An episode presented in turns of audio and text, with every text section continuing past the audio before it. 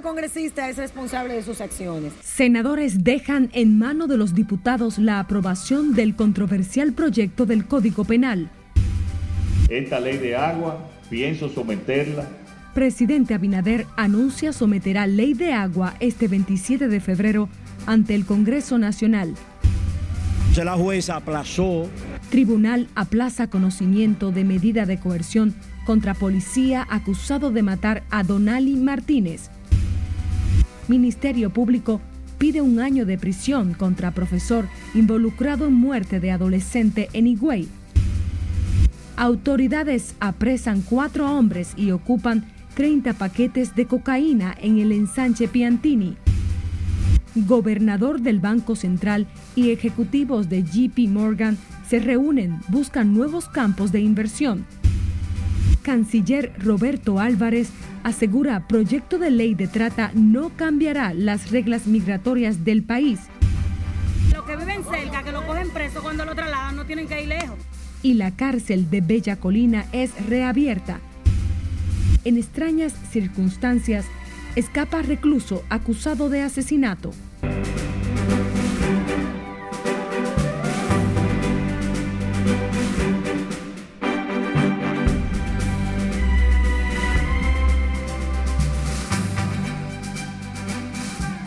Buenas noches, muchísimas gracias por acompañarnos en la emisión estelar de Noticias RNN. Soy María Cristina Rodríguez y les estaré acompañando en esta emisión correspondiente al jueves 16 de febrero del año 2023. Iniciamos con la actualidad.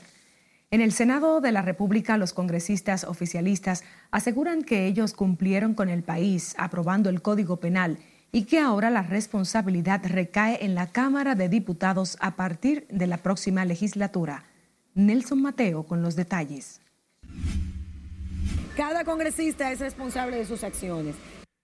La prorrogada legislatura concluyó el pasado 15 de febrero con la aprobación en el Senado del Código Penal sin las causales. Bueno, nosotros hicimos el trabajo, ahora corresponde a ellos, es una responsabilidad que ellos tienen. Vamos a ver qué tal. Entendemos nosotros que si queremos código, tenemos que dejar algunas cosas fuera para que podamos tener ese código, que el 98% es bueno. Pasar el proyecto sin el aborto en condiciones especiales para Farideh Raful representa un retroceso que espera se ha corregido en la Cámara Baja a partir del próximo 27 de febrero. Aparentemente no, yo creo que está, en esta sociedad hay mucha doble moral con un tema que es un tema de salud pública, un tema de protección a la mujer.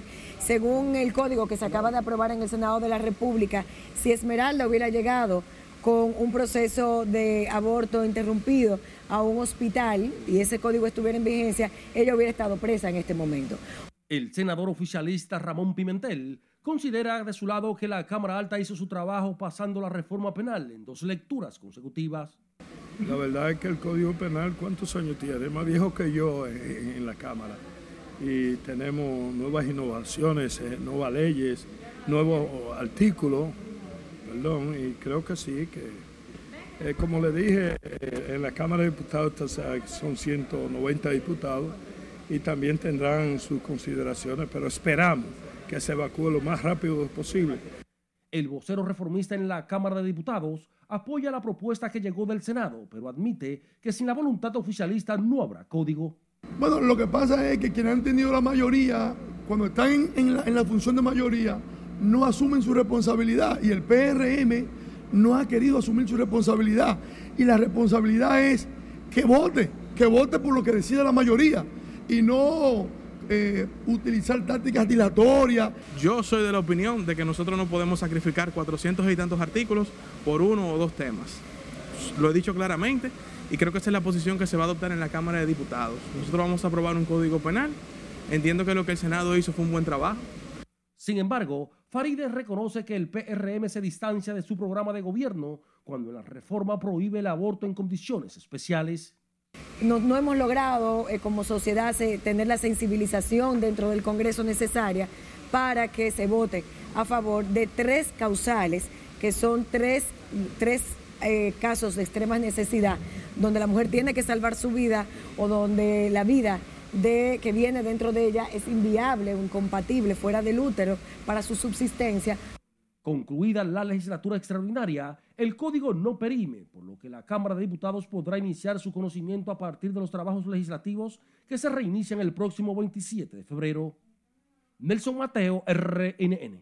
Y ante la aprobación del Código Penal sin las causales en el Senado de la República, activistas de derechos humanos y grupos feministas se preparan para salir a las calles y así evitar que los diputados ratifiquen la pieza que criminaliza la interrupción del embarazo en todas sus formas. Las feministas aseguran que radicalizarán sus métodos de lucha y preparan acciones concretas para exigir que el aborto sea despenalizado en circunstancias especiales, mientras los derechos humanos no descartan acudir a organismos internacionales en caso de que la ley sea promulgada por el Ejecutivo. Eso es importante que se cree. un problema de salud, es un problema de derechos, es un problema que atañe a toda la ciudadanía en nuestro país. Por lo que en los próximos días vamos a estar eh, diciendo cuáles son las acciones que se van a hacer, las incidencias que hay que hacer en el Congreso Nacional, obviamente. Ahora mismo nosotros tenemos un Congreso que le da la espalda a las mujeres y a los derechos y a su salud. Entonces nosotros nos veremos en el Tribunal Constitucional porque demandaremos la inconstitucionalidad de esa aprobación. Pero todavía los que andan detrás de la aprobación de ese código no pueden contar victoria, porque el presidente de la República va a tener la, pelota en su mano de no promulgar una ley que conforme a los pactos y convenios internacionales es violatorio de derechos. La Cámara de Diputados se espera que el proyecto legislativo sea conocido en una nueva legislatura que inicia el próximo 27 de febrero. Nos vamos a Santiago, donde la jueza Kimberly Tatis Sosa de la Oficina Judicial de Atención Permanente decidió aplazar para el próximo miércoles la medida de coerción al cabo Alejandro Castro Cruz, imputado en la muerte del niño de 12 años. Donali Joel Martínez en un hecho ocurrido en las carreras. Junior Marte tiene los detalles. Cocotico, ¿tiene que decir algo respecto a esta acusación? La medida fue aplazada a petición de los abogados del diputado, el cabo Alejandro Castro Cruz. El hecho que ha marcado a la sociedad santiaguera y el país, dice la barra de la defensa, debe venir con una medida vinculante con los reclamos de justicia. Una medida de coerción eh, cautelar debe conocerse rápido. Entonces la jueza aplazó esta audiencia a las 9 de la mañana del próximo miércoles, que estaremos a 22, ¿verdad? De este mismo mes, miércoles 22. A esos fines, presentar presupuesto y presentar arraigo, a petición de ellos. Tenemos todos los elementos probatorios, tanto documentales como visuales. Tenemos el querellamiento que procesalmente se establece depositado, que ha sido debidamente notificado a la parte imputada que ha sido notificado y depositado en el órgano del Ministerio Público. Solo agradecer a todos, todo el pueblo, toda la solidaridad con nuestro niño. Fue un niño hermoso, qué lástima que tuvieran que conocerlo de esta forma. ¿Entienden? Esperemos que se haga justicia, espero que entiendan nuestro dolor, estamos muy tristes. El fiscal Osvaldo Bonilla, quien subió a estrado, señala el hecho como grave y lo tipifica como homicidio voluntario. En razón de que se violentaron todos los protocolos de uso de la fuerza por parte del imputado. Eh, homicidio, homicidio voluntario. El Ministerio Público esa es la calificación que está pidiendo y entendemos que la medida idónea es la prisión preventiva. Tras el trauma que vive esta familia, diversos sectores reclaman que se le asignen psicólogos para que vayan recibiendo tratamientos. En Santiago, Junior Marte, RNN.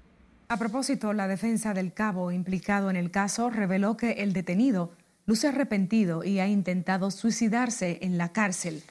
Agrega que el cabo Castro Cruz lo han dejado solo, señalando que debieron estar sometidos los demás integrantes de la patrulla. Verificar si la cintila probatoria que va a presentar el Ministerio Público o los presupuestos pueden garantizar que el mismo pueda eh, presentarse a los actos de proceso con una medida no privativa de libertad. ¿Y por qué el policía? ¿Qué le dijo el policía? El policía, eh, lamentablemente, al igual que todo, él no fue, como le dije, con la intención de matar a nadie, pero lamentablemente un mal manejo entre ambas partes, hay que ser claro, y nosotros también lamentamos la muerte de ese niño. El Ministerio Público pide 12 meses de prisión preventiva contra el policía adscrito a Acción Rápida en el entorno del Palacio de Justicia de Santiago fue acordonado por agentes ante el temor de disturbios. Las investigaciones preliminares establecen que el hecho ocurrió en medio de una discusión, en momentos en que el agente policial llamaba la atención a familiares de la víctima por colocar música en alto volumen. Y el Ministerio Público también depositó la solicitud de medida de coerción en contra de un profesor y su primo por la muerte de una adolescente de 16 años en el distrito municipal La Otra Banda en el municipio de Higüey. La Fiscalía solicitó 12 meses de prisión preventiva en contra del profesor John Kelly Martínez, quien es imputado como principal sospechoso de la muerte de la joven Esmeralda Richies.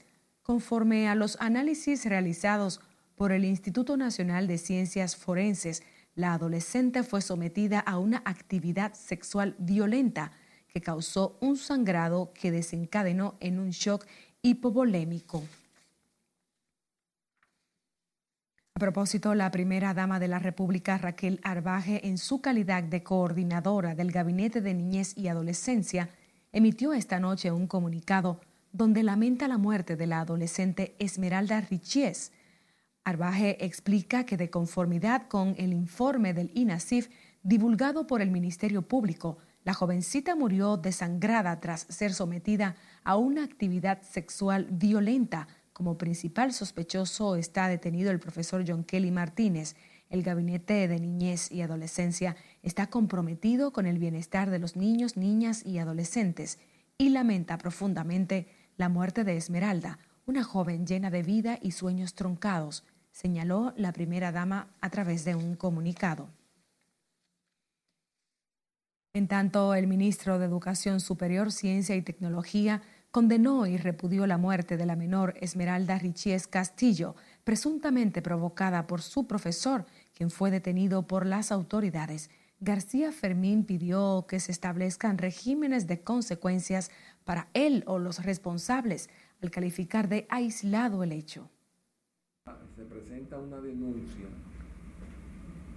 eh, se lleva a un consejo de disciplina que puede tomar las decisiones más drásticas con respecto a un profesor que no tenga un comportamiento como se corresponde.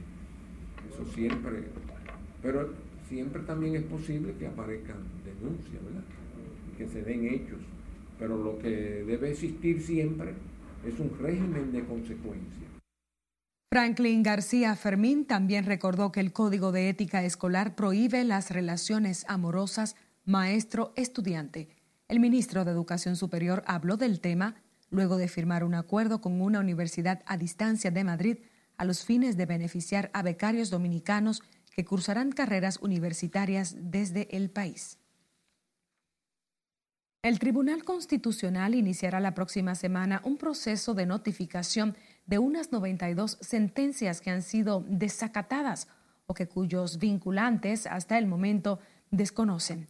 Milton Ray Guevara, presidente del Alto Tribunal, reveló que de esas 92 sentencias, 58 corresponden a entidades públicas. Y nosotros estamos preparando todo para que a partir de la próxima semana salgan esas notificaciones que las haremos de forma confidencial, porque nosotros no queremos eh, ningún escenario en el cual se crea que el tribunal pues, quiere protagonismo. No, es que a nosotros nos toca la obligación de velar por el cumplimiento de la Constitución. Y cuando digo velar por el cumplimiento de la Constitución, es que ella dice que las sentencias del tribunal son definitivas e irrevocables y constituyen precedentes vinculantes para todos los órganos y poderes del Estado. El presidente del Tribunal Constitucional habló en esos términos luego de firmar un acuerdo de cooperación interinstitucional con la Asociación Dominicana de Egresados de Francia, con el objetivo de promover el estudio del derecho constitucional, entre otros temas relacionados con la ciencia jurídica. La cárcel Bella Colina del sector Mano Guayabo en Santo Domingo Oeste que se suponía estaba clausurada, vuelve a ser epicentro de un escándalo, tras la fuga de un recluso acusado de triple asesinato, lo que hasta el momento no ha sido esclarecido por las autoridades. Jesús Camilo consultó a residentes del entorno y tiene la historia en directo. Muy buenas noches, Jesús. Gracias, buenas noches. Aunque el recinto carcelario sigue operando bajo el control del Ministerio Público, se desconocen los detalles de cómo se fugó un detenido acusado de homicidio. Los que viven cerca, que lo cogen preso cuando lo trasladan, no tienen que ir lejos. Lo que había desatado una polémica por el cierre de la cárcel Bella Colina en Mano Guayabo, tras alegado trato inhumano a los reclusos, vuelve a ser tema de debate por la fuga del nombrado Jesús Ricardo Navarro Acevedo alias Ricky, 28 años de edad, vinculado a un triple asesinato en agosto pasado en el sector Pantoja.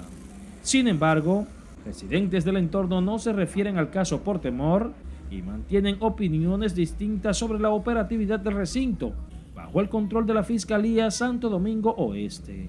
Veo como que la comunidad la rechaza. No sé cuál es el problema, si es maltrato que hay entre los presos o es mala habitación que hay por la cárcel o por lo que será. Porque es una protección para el público. Para el pueblo es una protección. No, si lo están maltratando hay que cerrarla, pero yo no tengo conocimiento de eso, ¿me entiendes? Otros justifican por qué debe seguir operando esta cárcel, que funciona en el sótano de este destacamento. Yo no he escuchado gritos, además yo no vivo aquí, yo lo que trabajo aquí, pero no vivo aquí, pero yo no he escuchado eso. ¿Usted está de acuerdo que siga operando? Claro, porque yo no he visto todavía. El primero que han maltratado, yo estoy aquí a, a menos de 5 metros de allá. No puedo decir que ha ido golpe, porque yo nunca lo he visto. Y yo hablo lo que yo veo, lo que yo veo no lo hablo.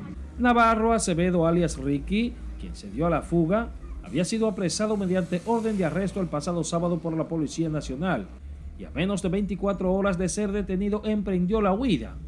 Extrañamente fue llevado a esta cárcel de Bella Colina, que se suponía estaba clausurada.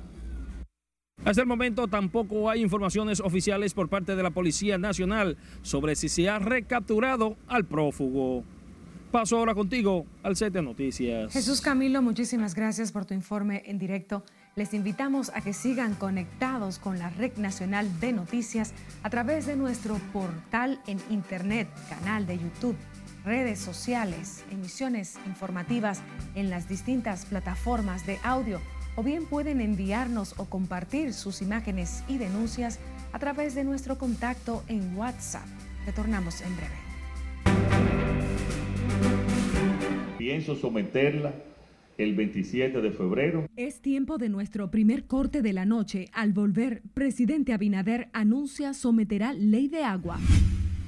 Y la primera vez eso dio muy duro.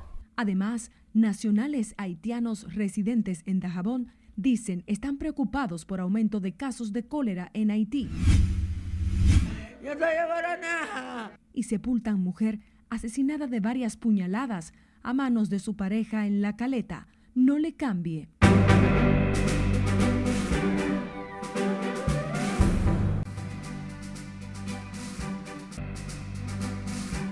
Retornamos con el bloque de las noticias internacionales con la llegada o anhelada ayuda militar que enviará Canadá a Haití para ayudar a restablecer el orden de ese país.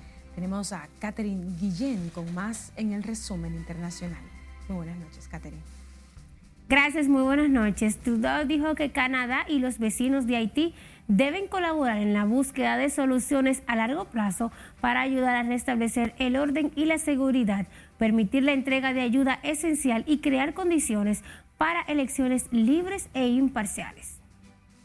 El primer ministro canadiense Justin Trudeau anunció este jueves en una conferencia anual de gobernantes del Caribe que en las próximas semanas enviará buques de la Armada Real canadiense a Haití para realizar labores de vigilancia y recoger información.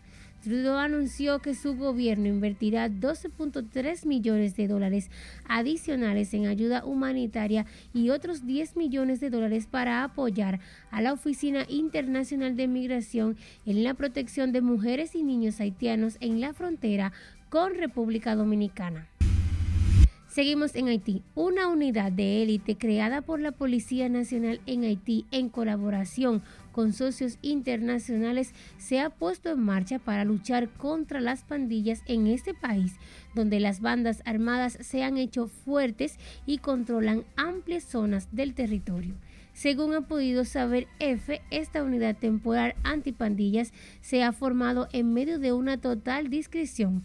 De acuerdo con un documento de la ONU, este cuerpo especial estaría dotado de 150 agentes a fin de mejorar la actuación policial contra las bandas y reforzar la coordinación interna. Vamos ahora a Estados Unidos, donde el presidente Joe Biden avisó este jueves que derribará cualquier objeto volador que suponga una amenaza para la seguridad de su país. Biden dijo además que los tres artefactos voladores que Estados Unidos ha derribado en su territorio y en Canadá posiblemente pertenecían a compañías privadas y estaban haciendo labores de investigación sin que haya pruebas de que estuvieran ligados al supuesto globo espía chino que su gobierno abatió el 4 de febrero sobre aguas del Atlántico frente a las costas de Carolina del Sur. En Turquía, desafiando la lógica, los socorristas turcos extrajeron este jueves a una joven de 17 años de entre los escombros de un edificio que se derrumbó por el devastador sismo de la pasada semana, aunque cada vez hay menos esperanzas de encontrar supervivientes. Aleina Olmes fue rescatada 11 días después de que se produjera el terremoto de magnitud 7.8 que destruyó ciudades enteras y dejó casi 40.000 muertos en el sureste de Turquía y en Siria. Finalizamos este recorrido internacional en el Congreso de los Diputados español, quien aprobó definitivamente este jueves una ley para que las trabajadoras que sufren de menstruación dolorosa puedan tomarse una baja menstrual una medida pionera en Europa para, según el gobierno de izquierda, romper tabúes. El texto de la ley afirma que tendrá la consideración de situación especial de incapacidad temporal por contingencias comunes aquellas baja laboral en que puedan encontrarse la mujer en caso de menstruación incapacitante secundaria o dismenorrea secundaria asociada a patologías tales como endometriosis. La ley no especifica cuánto tiempo durará esta licencia por enfermedad. Esta ley convierte a España en el primer país de Europa y uno de los pocos del mundo en contemplar esta medida a imitación de Japón, Indonesia y Zambia. Hasta aquí las noticias internacionales de esta noche. Paso contigo. Muchísimas gracias, Catherine Guillén. Seguimos con más. El ministro de Relaciones Exteriores, Roberto Álvarez, aseguró este jueves que la ley integral sobre trata de personas, explotación y tráfico ilícito de migrantes no cambiará las reglas ni la política migratoria del gobierno. El funcionario dominicano, a través de un artículo denominado Enfoque, una respuesta a Leonel Fernández, revela que en los cinco años anteriores a 2022, en el país se identificaron y atendieron 900 víctimas de trata, Roberto Álvarez dejó en claro que el anteproyecto sobre trata no regula el refugio o el asilo, para los cuales ya existe legislación aparte, tras asegurar que tampoco sustituye o modifica la Ley General de Migración. El funcionario dijo que en cuanto a la tipificación del delito de trata, el expresidente Fernández incurre en una ligereza al criticar que se contemple la esclavitud cuando realmente se trata de castigar uno de los delitos más graves. El presidente Luis Abinader anunció el relanzamiento del Plan de Manejo Integral de Cuencas Hidrográficas Prioritarias, que atenderán las necesidades urgentes de las personas y de los recursos naturales en condición crítica, aprovechando para anunciar que el próximo 27 de febrero someterá ante el Congreso la ley de agua. Juan Francisco Herrera con los detalles. Esta ley de agua pienso someterla el 27 de febrero al Congreso Nacional. Fue en la clausura del taller sobre cuenca hidrográfica que el mandatario junto al ministro de Medio Ambiente Miguel Seara Hatton anunció el plan para las cuencas de los ríos Nizao, Yaque del Norte, Yaque del Sur, Yuna y Osama. El presidente resaltó la importancia del agua para la población. El plan que iniciaremos de inmediato será ejecutado en etapas, incluyendo una primera de acciones rápidas en los siguientes dos años que atenderá a las necesidades urgentes de las personas, los recursos naturales en condición crítica. Pero en este mismo escenario, el jefe de Estado anunció que someterá la ley de agua este 27 de febrero ante el Congreso Nacional que busca poner fin a la dispersión institucional de ese sector. Este pacto del agua se ha hecho un presupuesto para una inversión de unos 8.500 millones de dólares en un horizonte de 15 años. Este pacto se firmará el 15 del mes de marzo y espero contar con todo un apoyo nacional.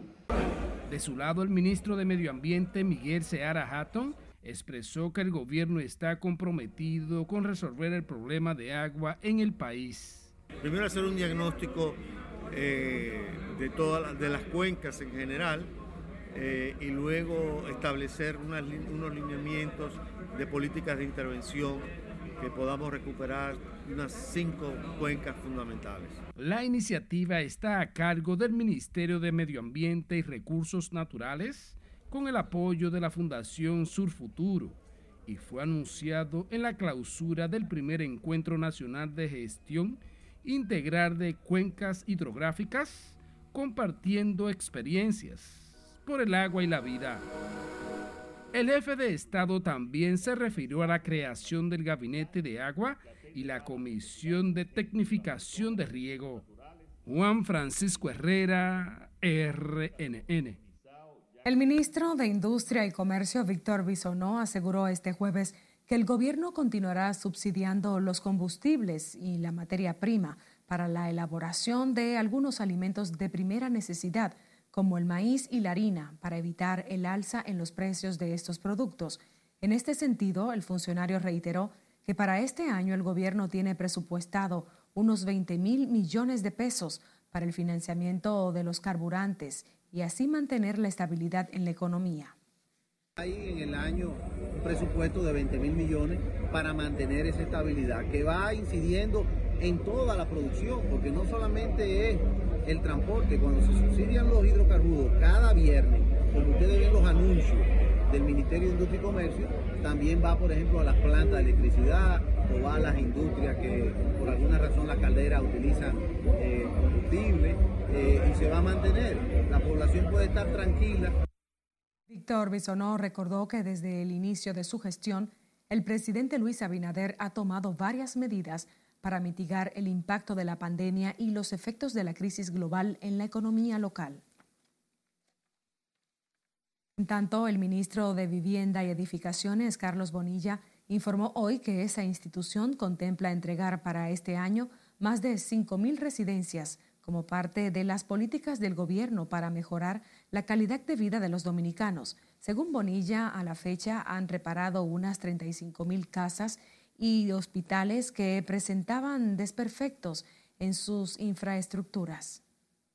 Bueno, el sueño más grande que tienen unas personas, eh, las personas, los dominicanos, es tener un techo propio y un techo digno. Y nosotros impactamos directamente en ese déficit. Y entregando 5.000 viviendas, pues estamos haciendo una contribución significativa para reducir el déficit habitacional. Aparte de las reparaciones de, vivienda que dignifican las viviendas existentes y la ponen en condiciones pues que un ser humano se sienta que tiene un verdadero hogar. Este jueves el titular del Ministerio de Vivienda y Edificaciones encabezó el depósito de una ofrenda floral en el altar de la patria, donde dijo que tienen un presupuesto de unos 12 mil millones de pesos para gastos de capital.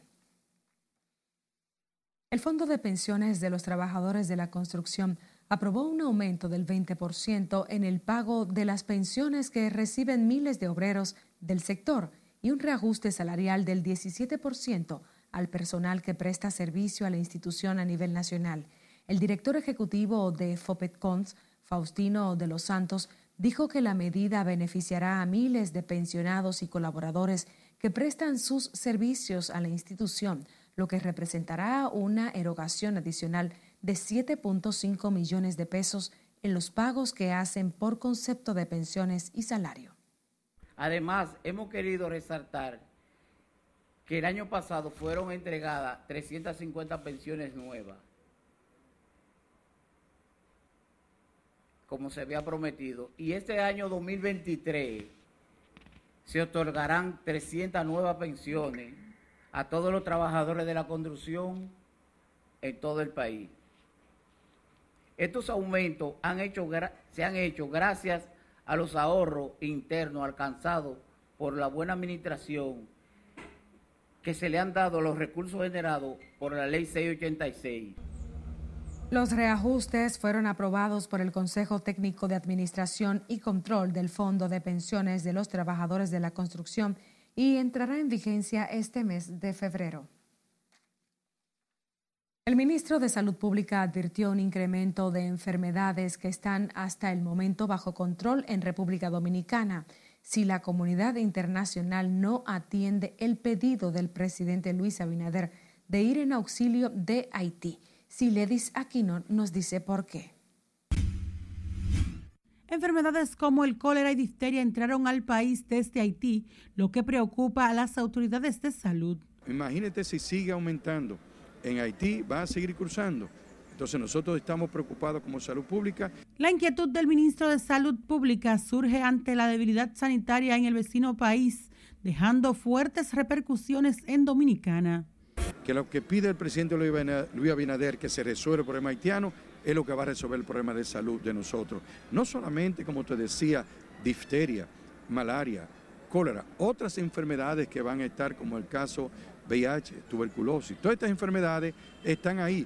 Daniel Rivera reiteró el impacto económico que tiene el debilitado sistema de salud haitiano de este lado de la frontera. Nosotros tenemos que hacer grandes erogaciones de presupuesto porque en el caso de los internamientos, ustedes han visto los informes, van cuántos más o menos internados, más de 15 que han sido internados en nuestro país. ¿Qué significa eso a nivel para nosotros? Esfuerzo de dinero económico para poderlo proteger. Mientras respecto al cólera y difteria, los médicos recomiendan a la población redoblar las medidas preventivas y de higiene para evitar el aumento de los casos. A veces algunas personas también hacen algunas campañas en contra de las vacunaciones porque la asocian a algunas enfermedades y ese tipo de cosas, pero yo pienso que la práctica es fundamental y que la gente se debe dar cuenta que los que están vacunados contra la difteria y otras enfermedades no tienen ese problema. El doctor Rafael Mena, presidente de la Asociación Nacional de Clínicas Privadas, dijo que los centros no tienen reportes de casos de difteria, pero resaltó la importancia de vacunarse contra la afección. No hemos tenido casos, para ser franco. Por lo menos no se me ha reportado. Y la razón es que la mayoría de la gente que ocurre en los centros privados tienen la facilidad o el conocimiento y la cultura de vacunar a sus hijos. Los casos de cólera han sido reportados en el Distrito Nacional y Santo Domingo Este, mientras lo de difteria en el sur del país. Las autoridades sanitarias dominicanas tienen confirmados 71 casos de cólera y 4 de difteria. Sila Disaquino, RNN. Y nacionales haitianos residentes en la zona fronteriza de Dajabón dijeron que se sienten preocupados ante la presencia del cólera en Haití.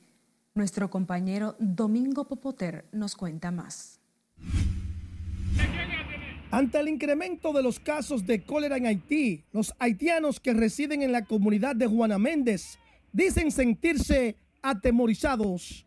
Aseguran de que ya el cólera ha causado cientos de muertes en territorio haitiano siendo esta una enfermedad de rápido contagio.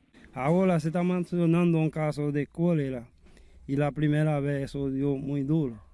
Pero esperemos en Dios pues, que puede ayudar a nosotros que no llega a esa enfermedad. En Juan allí se entra, hay problemas para nosotros, eh, padres de familia. Mientras de este lado de la frontera las autoridades sanitarias están tomando medidas al entrar y salir por la puerta fronteriza de Dagabón en cada intercambio comercial. Afirman que hasta estos momentos no se han registrado ningún caso de cólera en los hospitales de la frontera norte. A nivel de nuestra provincia tenemos, eh, mantenemos lo que son las medidas sanitarias, buscando siempre, haciendo búsqueda de, de casos posibles en los distintos municipios y hospitales y hasta ahora no tenemos caso, ningún caso reportado. Los haitianos reconocen que el cólera es una enfermedad que se contagia al no tomar las medidas de higiene del lugar y puede llevar a causar hasta la muerte.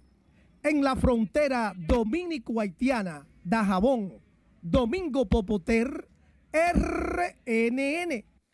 Cambiamos el curso de las noticias. Fueron sepultados este jueves los restos de una mujer que fue asesinada a puñaladas por su pareja en el sector Los Unidos del Distrito Municipal La Caleta, en Boca Chica. Catherine Guillén visitó el lugar y tiene la historia.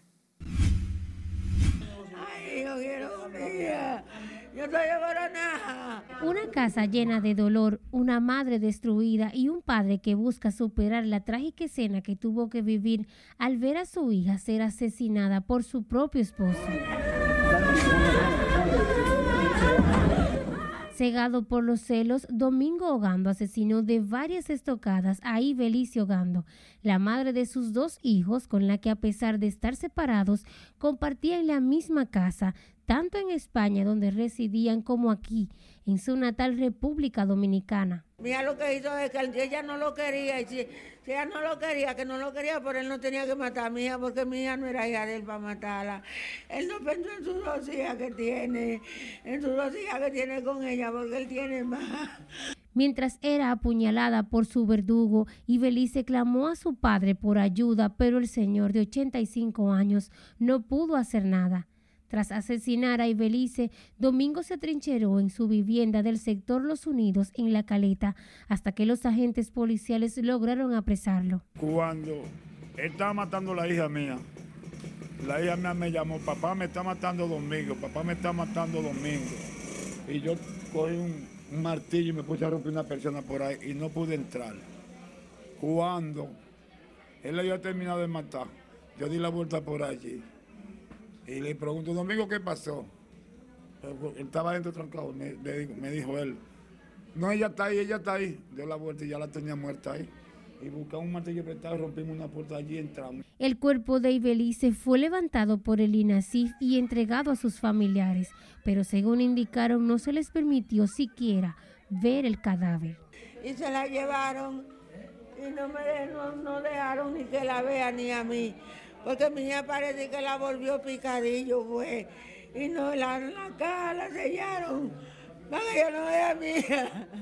Y mi hija no fue una pera que mató buena gente. Y Belice era una mujer trabajadora que pretendía retornar a España el próximo mes a continuar su vida laboral. Muy complaciente, ella era social con todo el mundo. Ella era una persona, ¿cómo explicarte? No hay ni manera de cómo explicarte de tan buena que era una persona, digo humilde. Los restos de Ibelice fueron sepultados en el cementerio municipal de Boca Chica, mientras que los parientes de la Oyoxisa claman por una condena justa para el hombre que destruyó toda una familia. Catherine Guillén, RNN. Miembros de la Unidad de Asistencia Vial del Ministerio de Obras Públicas rescataron la mañana de este jueves a una adolescente que fue encontrada en la orilla del mar presuntamente violada y drogada en Santo Domingo Este. La menor de 17 años, cuyo nombre fue omitido por razones legales, indicó a las autoridades que el hecho ocurrió después de que ella saliera de su casa el miércoles alrededor de las 9.30 de la noche, cuando un hombre supuestamente armado con una pistola le habría obligado a entrar en un vehículo y le habría hecho ingerir una sustancia que la durmió. La unidad de emergencia 911 trasladó al Hospital Infantil Robert Reed Cabral para iniciar un proceso de desintoxicación e investigación. Es momento de otra pausa comercial. Cuando estemos de vuelta, gobernador del Banco Central se reúne con ejecutivos de JP Morgan. Además, agentes policiales irrumpen juego de dominó de manera violenta. Y la Fiscalía solicita prisión y un embargo por 50 millones a propietarios de mueblería en La Vega. Esta es la emisión estelar de Noticias RNN. No le cambie.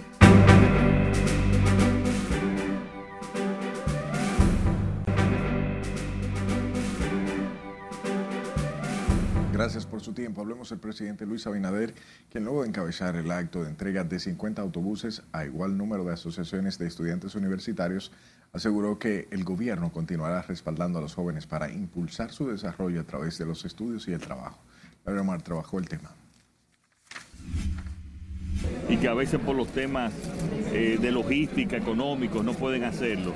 La entrega de estos autobuses fue calificada como un acto de justicia por el presidente Luis Abinader, al destacar los esfuerzos del gobierno en pro de la juventud dominicana con deseos de superación. Ese es un apoyo que es, es un acto de justicia y nosotros vamos a hacer otro proceso igual para que en cada municipio del país que quieran ir a estudiar tengan su agua. Los nuevos autobuses por un costo de 230 millones de pesos fueron adquiridos a través del Ministerio Administrativo de la Presidencia para favorecer a más de 56 mil estudiantes universitarios. Recuerdo de manera particular, y una de estas, por cierto, autobuses está destinada para esta asociación, el nivel comencé e inclusive me transporté con ellos, conociendo un poco de su recorrido que hacían cada día las diferentes universidades, en este caso de, Puerto Plata. Y allí conocí a jóvenes que hacían, no se pueden ustedes imaginar los sacrificios y esfuerzos para poderse formar. De su lado, Rafael Félix, ministro de la Juventud, valoró como positiva la donación del gobierno y la firme decisión del presidente Abinader en apoyar a los jóvenes dominicanos, que en esta ocasión además ofrecerá un aporte adicional a los estudiantes. Y quiero decir aquí que no solamente son 50 guaguas nuevas, sino que también están rotuladas, como ustedes pueden ver, con un diseño único, alegórico a los elementos distintivos de la cultura, la historia, el medio ambiente y la creatividad que identifican a cada una de las localidades en las que se hacen entrega de estos vehículos. Y que los jóvenes cuando se vayan a subir no se suban simplemente a un autobús blanco que dice donado por fulano de tal, sino que se sientan identificados y tengan sentido de pertenencia con cada uno de ellos y lo puedan cuidar, señores. Sobre todo que lo puedan cuidar. Entre las asociaciones de estudiantes universitarios beneficiadas con autobuses figuran el Gran Santo Domingo, Asua, Barahona, Bauruco, Peravia, así como San José de Ocoa, Monteplata, María Trinidad Sánchez, El Ceibo, Valverde, Santiago, Puerto Plata, Sánchez Ramírez, La Vega y Hermanas Mirabal. Laurila Mar, RNN el anuncio durante el mes de enero de la producción de pollos alcanzó los 96 o bien 19.6 millones de unidades, equivalente a 43 mil toneladas de carne mensual, la más alta de producción, según anunció la Asociación Dominicana de Avicultura. Además, se proyecta que para el primer trimestre de este año, habrá un incremento de 2.7 millones de unidades adicionales, aumentos sin precedentes en la producción nacional. Los avicultores resaltan los aportes y el desempeño del sector en beneficio de la alimentación de los dominicanos. Cambiamos de tema. Senadores y diputados responden a críticas hechas a la recién aprobada ley de régimen electoral por el presidente de la Junta y aseguran esa norma es suficiente para administrar con éxito los comicios venideros. Con más, Nelson Mateo. El presidente de la Junta, Roman Jaques, dijo que el Congreso perdió una gran oportunidad de dotar al país de una buena ley de régimen electoral. En el Senado de la República hay quienes entienden que Román tiene la razón en su queja. Puede hacer una buena elección y garantizar de eso. Ahora, ¿qué, qué ha pasado? Que en cuanto a los recursos, tú sabes que aquí los partidos políticos no les gusta que le hablen de eso, no les gustan a los candidatos que le hablen de eso, y prácticamente, pero yo creo que sí, que se, hizo algo regular. Era una oportunidad brillante para sancionar el transfugismo, que para mí es lo más pernicioso para la partidocracia dominicana y para la democracia nosotros debimos aprovechar para insertar en la ley de régimen electoral el voto automatizado. La ley 15-19 y sus modificaciones ya aprobada y enviada al Poder Ejecutivo establece sanciones para las infracciones comiciales junto a otros 26 nuevos cambios que según este legislador son suficientes para que la Junta haga un buen trabajo. Y yo como senador y ciudadano tengo mucha confianza en la Junta Central Electoral para hacer fortaleciendo lo que necesita este país, que en estos momentos es una de las democracias más sólidas que tenemos en el continente. Y la ley se presta para eso. Pero este diputado considera que los cuestionamientos a la norma hecho por Román Jaques es una reacción molesta a la decisión del Congreso de ordenar a la Junta en la ley la responsabilidad de administrar las contiendas internas de los partidos. Bueno, pero el proyecto que se conoció tanto en el Senado como en la Cámara de Diputados fue el que la Junta Central Electoral trajo acá. Al contrario, aquí se hicieron modificaciones que crearon un nuevo código que realmente se adapta a la realidad de este pueblo dominicano. La Junta lo que no quería era eh, administrar las elecciones de los partidos internos y una serie de cosas que se le asignaron a ellos, que ellos habían rehusado hacerlo, que asuman su responsabilidad porque para eso que se le paga a ellos. La reforma sobre la ley 15-19 sobre el régimen electoral deja sin cambios el tope de gastos de campaña, aunque establece sanciones administrativas contra los partidos y candidaturas que falten a ese mandato. Nelson Mateo, RNN. La presidenta de la Comisión de Género de Diputados, Marta Rodríguez, criticó la aprobación en el Senado del Código Penal sin las causales. Marta Rodríguez negó que la decisión del Senado haya sido producto de un consenso social. No es justo, vamos a seguir discutiéndolo, vamos a hacer todo lo posible para que ese código pueda garantizar los derechos. No estamos legales, no estamos pidiendo que se legalice el aborto, estamos pidiendo que se despenalice en condiciones extremas de excepcionalidad y que una mujer en condiciones extremas, como digo, pueda decidir por su vida, por su dignidad. Rodríguez dijo que en el, en el Senado hubo consenso, pero solo con los sectores conservadores, dejando desprotegidas a las mujeres y su libertad de elegir por su salud. Cambiamos escenario. El presidente de la Comisión Nacional de Derechos Humanos acudió este miércoles a la Procuraduría General de la República para denunciar que un hombre lleva casi 30 años guardando prisión en el Centro de Corrección y Rehabilitación de Anamuya, en Higüey, convirtiéndose en el único reo en cumplir la totalidad de la pena máxima en el país.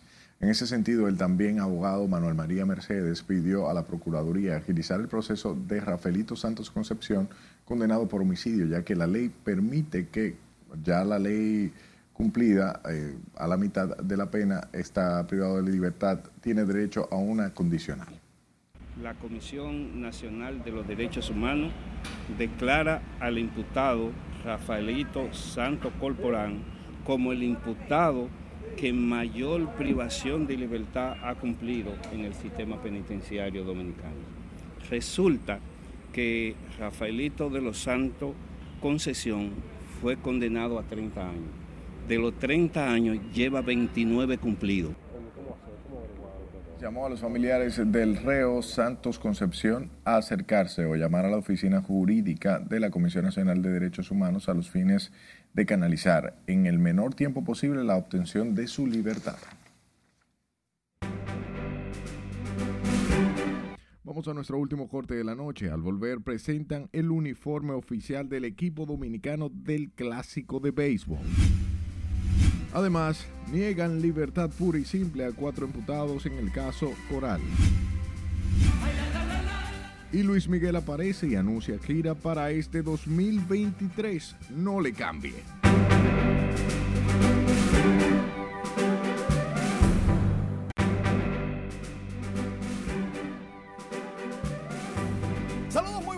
Iniciamos la entrega deportiva con una muy buena nueva para Santo Domingo Este y todos los muchachos deportistas de Mendoza, porque el presidente Luis Abinader, junto con el Ministerio de Deportes Francisco Camacho, su ministro, entregaron este jueves totalmente remozado el complejo deportivo San José de Mendoza del municipio Santo Domingo Este.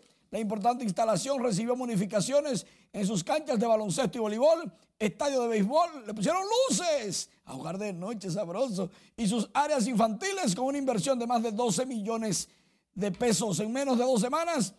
Esta es la segunda gran instalación que se entrega de parte del gobierno dominicano y el presidente Abinader, quien el domingo pasado inauguró en Pedernales el polideportivo de ese municipio, reconstruido por completo. Y volvemos para el sur, por allá, hay otras instalaciones ya listas para ser entregadas a la comunidad para que lógicamente se desarrolle el deporte en todos sus sentidos.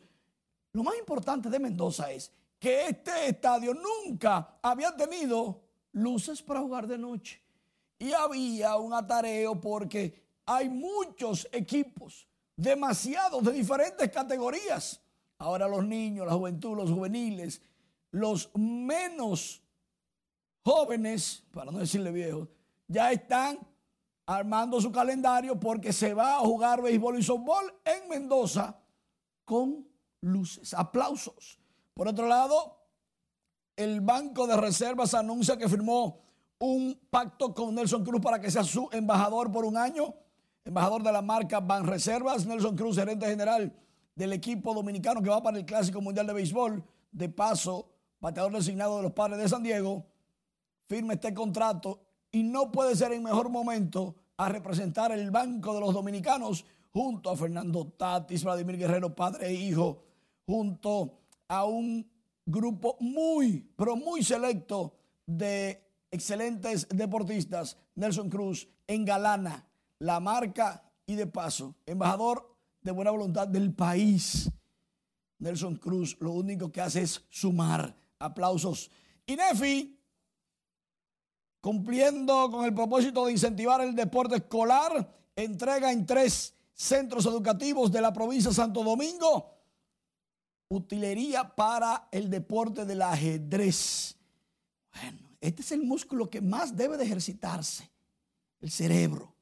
Y en el liceo de tanto entendida Braulia de Paula en Santo Domingo Norte, en la Escuela Rafael de la Rosa, Lara, Santo Domingo Oeste, ya se va a jugar ajedrez del bueno.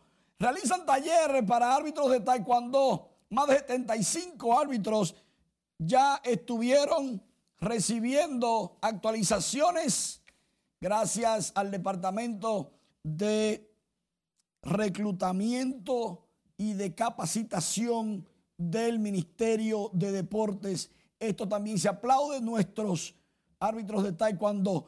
Los Leones del Escogido este viernes, atención, María Cristina, cumplen 102 años y retienen de paso en sus vísperas a los lanzadores agentes libres Eni Romero y Rainer Cruz, al jardinero Jimmy Paredes y al inicialista Adarlin Rodríguez, quienes habían entrado a la agencia libre del Lidón que inició este miércoles 15. Sus directivos están, están activados, definitivamente. Y lamentable, lamentable esta noticia. Tim McCarver fallece a los 81 años, campeón mundial e ícono de transmisiones de béisbol.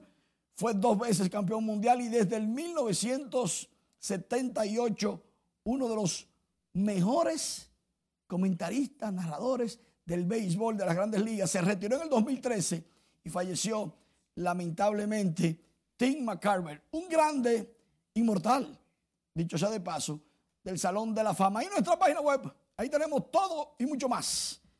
Informaciones de primera. Ampliamos sobre el ajedrez en las escuelas. También ampliamos sobre la inauguración del presidente de la República en Mendoza. Yamilé y Nin están preparados para los centroamericanos que serán aquí por lo menos en dos disciplinas, una de ellas gimnasia. Pero también tenemos una nota sobre Johnny Cueto, en fin, para que ustedes se deleiten con las informaciones deportivas y mucho más. Allí pueden encontrar todo lo que necesiten para dormir informados. Muchísimas gracias, Manuel.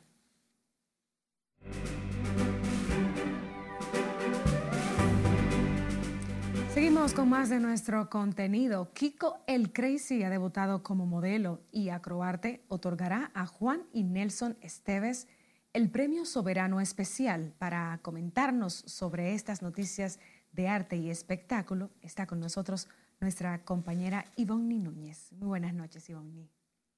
Muy buenas noches, caracterizado tanto por su música como por su manera de vestir, el exponente urbano Kiko el Crazy se estrena como modelo en el New York Fashion Week. Veamos más detalles. El exponente urbano Kiko el Crazy se sitúa en Estados Unidos, debutando en el mundo de la moda con su participación en el New York Fashion Week, así lo dio a conocer a través de sus historias de Instagram compartiendo fotos y videos. El artista dominicano, que además de su talento se destaca por su forma de vestir, expresó en una reciente entrevista que está en la Gran Manzana para modelar un poco una nueva faceta que está experimentando y que le gusta mucho. La Fundación Corripio presentó Un viaje a la historia, una narración audiovisual de los acontecimientos más relevantes y épicos del país desde la llegada de los colonizadores hasta la actualidad. Persigue precisamente contribuir a fortalecer el conocimiento histórico de los jóvenes y del público en general de manera gratuita a través de las plataformas digitales durante la presentación realizada en el Museo Nacional de Historia y Geografía, Ana Corripio, en representación de la Fundación, expresó que a través de 100 capítulos de una duración promedio de 10 minutos cada uno, se recogerá las diferentes épocas de la historia y se podrá ver como si estuviera justo ahí. La Asociación de Cronistas de Arte reconocerá con el premio Premio Soberano Especial la productiva carrera de los hermanos y empresarios discográficos Juan Hidalgo y Nelson Esteves, propietarios de JN Records, sello a través del que ha promocionado la música dominicana tanto en el país como en otros mercados internacionales. La empresa que comenzó en 1981 cuando los hermanos abrieron una pequeña tienda de discos en Queens, New York, desempeñaron a lo largo de estas cuatro décadas un rol destacado firmando nuevos talentos o artistas establecidos que tuvieron un impulso significativo en diferentes etapas. Luego de que Anuel y Yailin dejaran de seguirse en Instagram y que el puertorriqueño revelara que ya no están en una relación, la dominicana, un día después de San Valentín, sorprendió a muchos al compartir fotos y videos de lujosos regalos. Rodeada de ramos de rosas rojas, un oso de peluche gigante y de costosas marcas de joyas, la cantante expresó que es la mujer más feliz del mundo, que está viviendo sus sueños y en la etapa más hermosa que le puede pasar a una mujer de ser madre. El Museo de Arte Moderno inauguró la exposición Almas Latentes 2, la cual exhibe 130 obras de connotados pintores, grabadores, escultores y dibujantes inmigrantes europeos que se establecieron en el país en calidad de exiliados durante el siglo pasado. Yo creo que lo que se destaca es la exposición de los inmigrantes españoles. Eh, España tuvo una guerra civil de 1936 al 39. Esa guerra civil hizo que emigraran muchos artistas fantásticos, porque la gran mayoría eran republicanos. La muestra es coordinada y comisariada por la galerista y gestora cultural Milder Canahuate, con guion curatorial del crítico de arte Abigail Peralta Agüero, enfatizando en la revelación de nuevas obras en la escena de la historia del arte dominicano. Y estas colecciones pertenecientes a la familia Baez Tavares fueron adquiridas mediante subastas y otras gestiones internacionales. Hasta aquí diversión, que tengan un feliz resto de la noche. Igualmente tú, muy buenas noches Ivonne, gracias por tu reporte de arte y espectáculo. Nosotros despedimos esta primera emisión de noticias, o más bien la emisión estelar de Noticias RNN. Soy María Cristina Rodríguez, gracias por la compañía. Buenas noches.